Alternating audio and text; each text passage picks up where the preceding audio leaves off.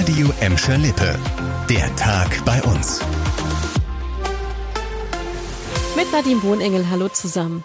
In diesem Jahr gab es eine erfreuliche Entwicklung in den Innenstädten von Gladbeck, Bottrop und Gelsenkirchen. Etwa 30 neue Geschäfte haben hier Fuß gefasst. Das bestätigten uns die Rathaussprecher auf Anfrage.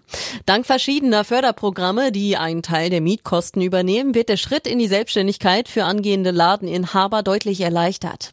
Ein gutes Beispiel dafür ist Silvana Marschall, die sich in der Burscheninnenstadt mit ihrem eigenen Deko- und Einrichtungsladen einen lang gehegten Traum erfüllt hat. Ich bin auch sehr dankbar. Ich bin auch sehr dankbar dass ich äh, diese Chance ergriffen habe, mich zu verwirklichen, auch mal zu zeigen, was ich kann und dass ich ähm, das gemacht habe. Jetzt muss man dazu sagen, nicht alle haben es geschafft. Einige mussten ihre Läden auch schon wieder aufgeben. Trotzdem schauen viele Geschäfte optimistisch in die Zukunft und haben bereits Anschlussverträge abgeschlossen.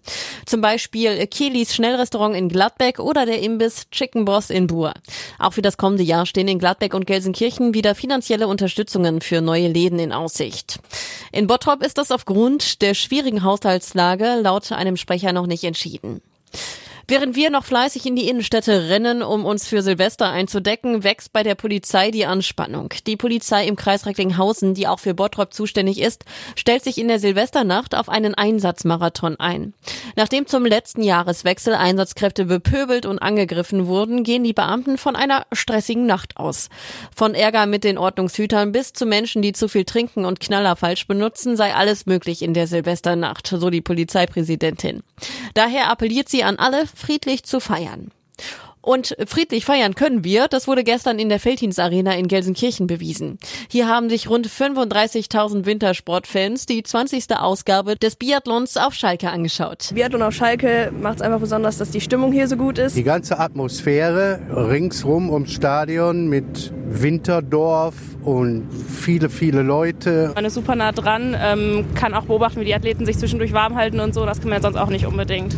Und weil es so schön war, haben die Veranstalter auch schon direkt angekündigt, das Wintersport-Event gibt es auch nächstes Jahr wieder.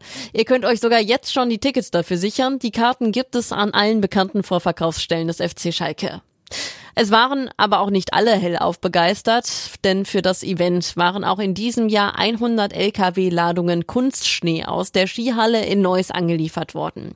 Wegen des Klimawandels kritisierte der Bund für Umwelt und Naturschutz Deutschland die Veranstaltung. Laut Schalke sei der Schnee für den Biathlon aber ökologisch produziert worden.